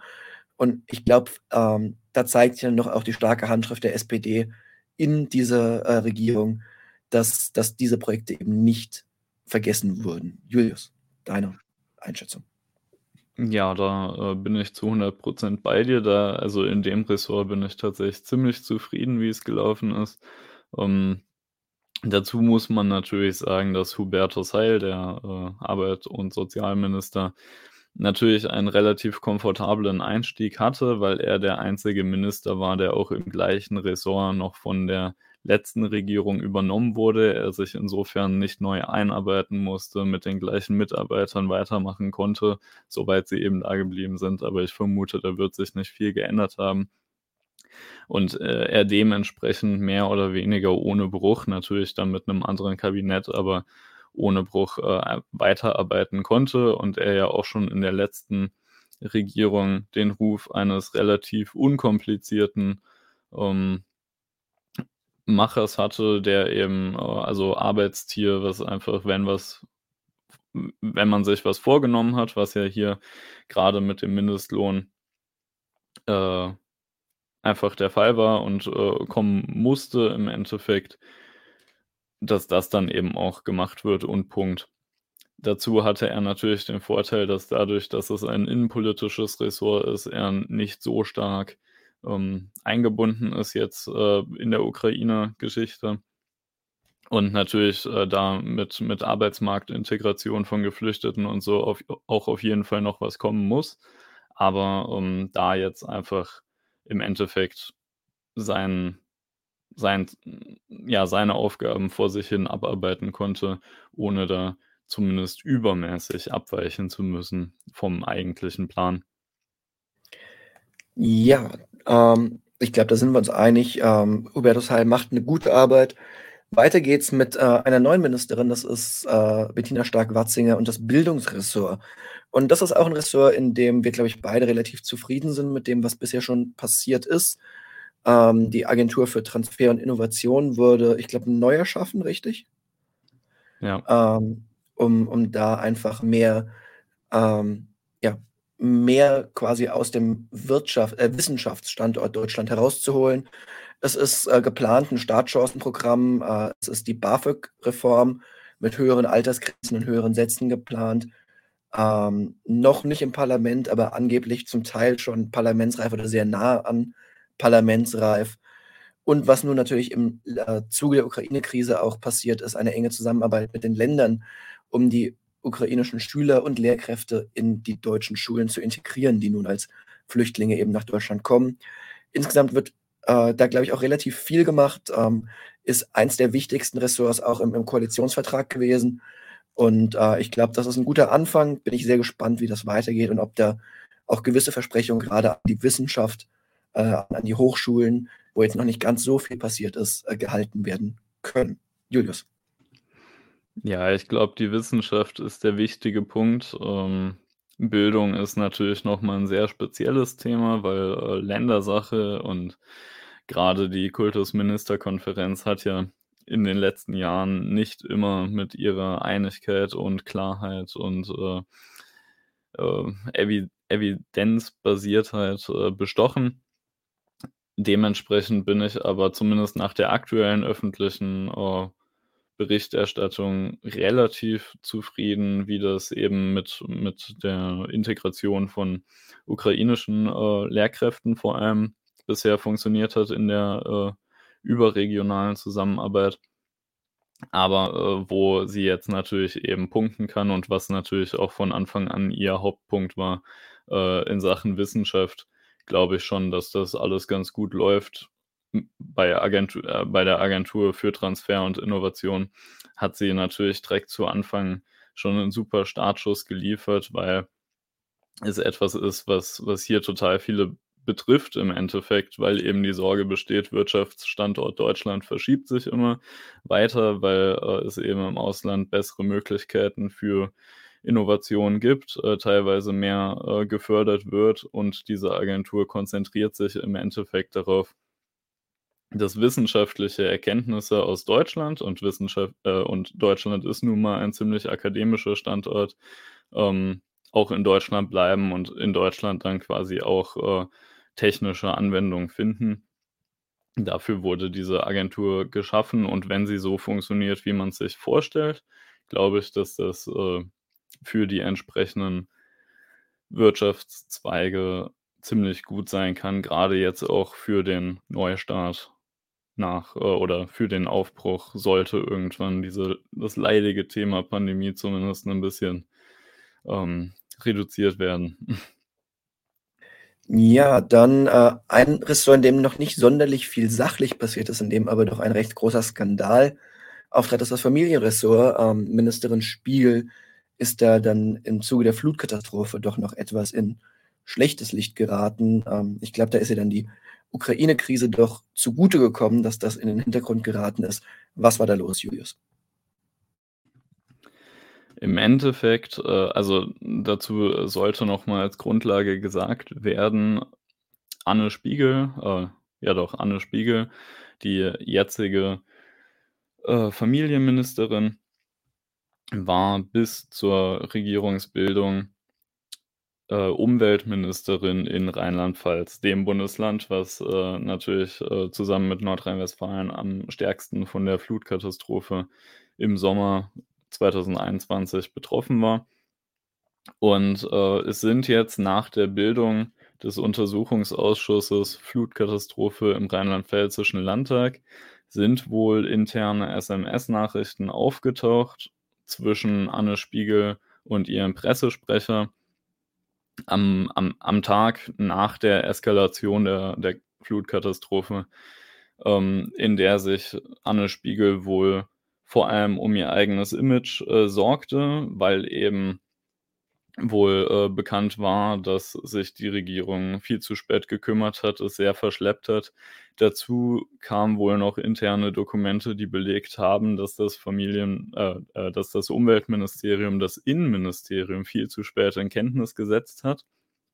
Und obwohl das Umweltministerium grundsätzlich wusste, was los war, ähm, der Innenminister erst äh, am, am Morgen, äh, hier steht um äh, 7.40 Uhr, erst äh, überhaupt von, von den Toten erfahren hat, die es in der Nacht gegeben hat. Und äh, diese Art von Misskommunikation und, und Verschleppung der Katastrophe im Endeffekt hat äh, für einen äh, mittleren Skandal zumindest gesorgt, bei dem auszugehen ist, bei dem davon auszugehen ist, das äh, wäre jetzt nicht alles voll von der äh, Ukraine-Krise, das durchaus äh, Spiegel einige Probleme bereiten würde gerade und vielleicht äh, wird es äh, auch noch kommen. Der Untersuchungsausschuss hat seine Arbeit schließlich gerade erst aufgenommen. Ähm, dementsprechend äh, mag es durchaus sein, dass das zu gegebener Zeit nochmal ein größeres Thema wird. Und ähm, dementsprechend kommt gerade für den Moment der Ministerin die Ukraine-Krise bestimmt in Anführungszeichen gelegen halten wir fest, ähm, die Zukunft von Anne Spiegel als Ministerin ist nicht unbedingt in Stein gemeißelt aktuell. Ähm, wir haben noch ein paar Ressorts, auf die wir jetzt nicht eingegangen sind im Detail. Das ist äh, das Bauressort. Ähm, da ist noch nicht so viel passiert. Das liegt auch daran, zum Teil, dass das Ministerium komplett neu aufgebaut werden muss, da es ja vorher nicht existiert hat. Ähm, und insofern äh, da auch einfach noch gar nicht so viel passieren konnte.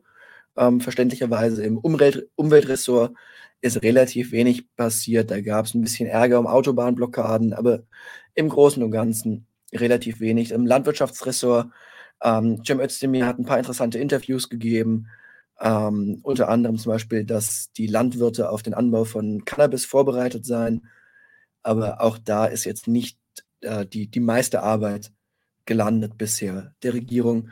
Von daher, ich glaube, da müssen wir nicht im Detail drüber sprechen.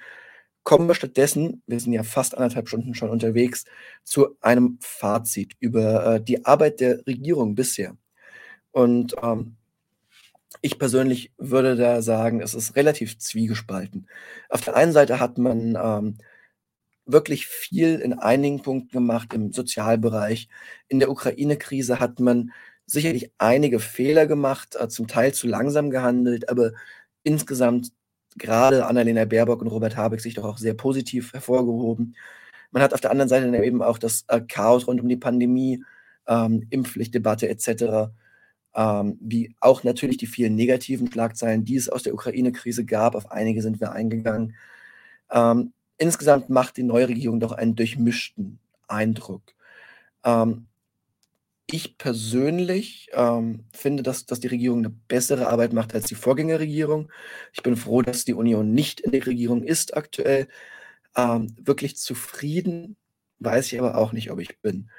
Ein bisschen mehr gewünscht oder erhofft hatten sich, glaube ich, viele Leute. Julius. Ja, dazu ähm, gab es in einem ZDF-Textbeitrag äh, auch, auch so eine schöne Aussage nicht kein wörtliches Zitat, aber sinngemäß und relativ ähnlich. Bücher brauchen eine Weile, um antiquarisch zu werden. Der Koalitionsvertrag der Ampelkoalition hat das in weniger als 100 Tagen geschafft. Das ist äh, leider die traurige Wahrheit und äh, im Endeffekt stimme ich dir in deiner Einschätzung zu. Wir haben ja, äh, wie jetzt eben in der Diskussion gesehen, teilweise unterschiedliche Fokuspunkte, was ja auch äh, klar ist. Ähm, ich denke aber, wir sind uns darin einig, dass äh, definitiv vieles nicht gut gelaufen ist oder zumindest nicht so gut, wie es hätte laufen können, sollen, müssen. Aber es doch auch Sachen gibt, die deutlich hätten schlechter laufen können. Ich möchte mir gerade ehrlich gesagt nicht ausmalen, was es für ein Chaos gegeben hätte, hätten wir jetzt tatsächlich 'ne Jamaika-Koalition. Äh, das glaube ich, äh, wäre, ähm Das wäre ziemlich desaströs gewesen, ja. Absolut, ja. Und, äh, ich bin jetzt also gespannt, was jetzt noch daraus wird. Ich denke, grade vor dem Hintergrund, dass es jetzt eben so viele Komplikationen gab und das, ähm, definitiv keine normalen ersten 100 Tage für eine Bundesregierung war, ähm, bin ich gespannt, was in den nächsten Jahren noch kommt. Und vielleicht finden sie ja auch wieder 'n bisschen den Weg zurück in die Spuren des Koalitionsvertrags. Ich würde es mir sehr wünschen. Wir hatten ja im Laufe, äh, der Folge einige Projekte angesprochen, bei denen, äh, wir hoffen, dass da auch wieder vorangeht.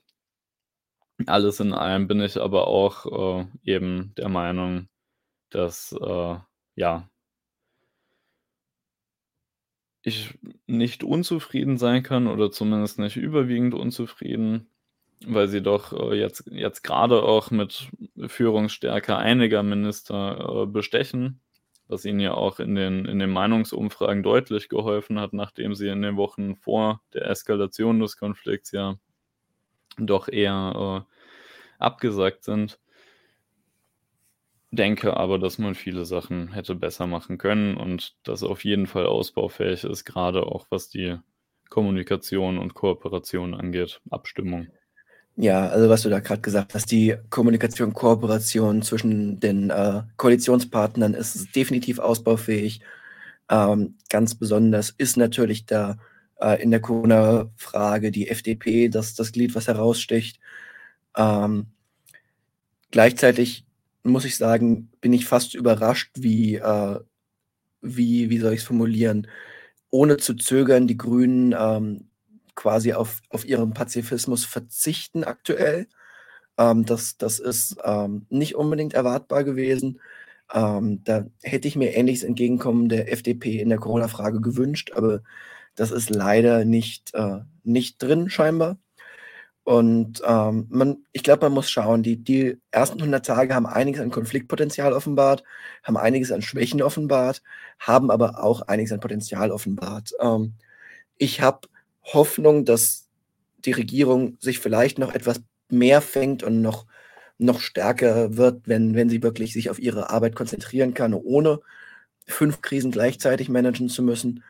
Ähm, ich bin aber im Krisenmanagement, wie schon gesagt, grad bei der Corona-Krise auch ein Stück weit einfach maßlos enttäuscht. Julius. Das ist, äh, wieder auch 'ne wunderbare Einleit äh, Überleitung zum zum Parlamentarismus. Ich muss nämlich einfach noch mal sagen, ein großes Problem der Regierung, so je nach Thema gut, deren deren Handlungen auch, äh, gewesen sein mögen, haben sie jetzt dadurch, dass die Regierungspolitiker aller 3 Koalitionspartner jeweils einige der Grundwerte oder der überwiegenden Haltung zumindest der Partei, der sie angehören, eben über den Haufen werfen mussten. Das sind bei den Grünen eben, äh, Pazifismus und Klima, 'nen Stück weit zumindest. Das ist bei der SPD oder großen Teilen der SPD zumindest eben auch, ähm, gegen Aufrüstung, also Fraktionschef Mützenich da beispielsweise, ähm, der, äh, sich bestimmt zweimal überlegt, äh, ob er jubelt, wenn wenn Scholz eben, äh, mehr Militärausgaben verkündet. Und bei der FDP, so gespalten sie so oder so ist, ist es natürlich auch jetzt, äh, Lindners plötzliche Ausgabelust, die bei großen Teilen der FDP eben auch nur mäßig begeistert angenommen wird. Und dementsprechend glaube ich, dass egal wie sich die Situation rein fachlich entwickelt, die, äh, Regierung viel Arbeit da rein investieren werden muss, leider, ähm, die eigenen Fraktionen auf Spur zu halten, dass, äh, da eben nicht, äh geputscht ist vielleicht 'n bisschen hochgegriffen, aber dass da eben nicht nicht blockiert wird aus den eigenen Positionen, weil eben so viel auch gegen die Grundüberzeugung der Partei gehandelt wurden.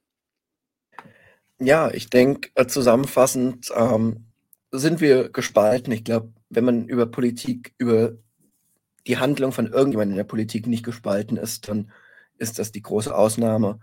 Ähm, ich glaube, wir sind am Ende der Folge, oder? Ich meine, wir reden seit anderthalb Stunden. Ah, ich glaube, das ist ein guter Punkt, um das Ganze auch zu beenden. Vielen Dank, wenn ihr bis hierhin äh, zugehört habt. Wir freuen uns natürlich über Follower auf unseren Social-Media-Seiten, Links dazu in der Beschreibung. Wir freuen, äh, freuen uns über eure Nachrichten, über eure Kommentare, Anregungen, eure Meinungen. Diskutiert gerne mit uns mit auf Social Media. Äh, schickt uns eure Meinungen. Ähm, und ja, wir hoffen, dass euch die Folge gefallen hat. Wir hoffen, dass ihr beim nächsten Mal wieder einschaltet. Bis dahin, macht's gut und ciao.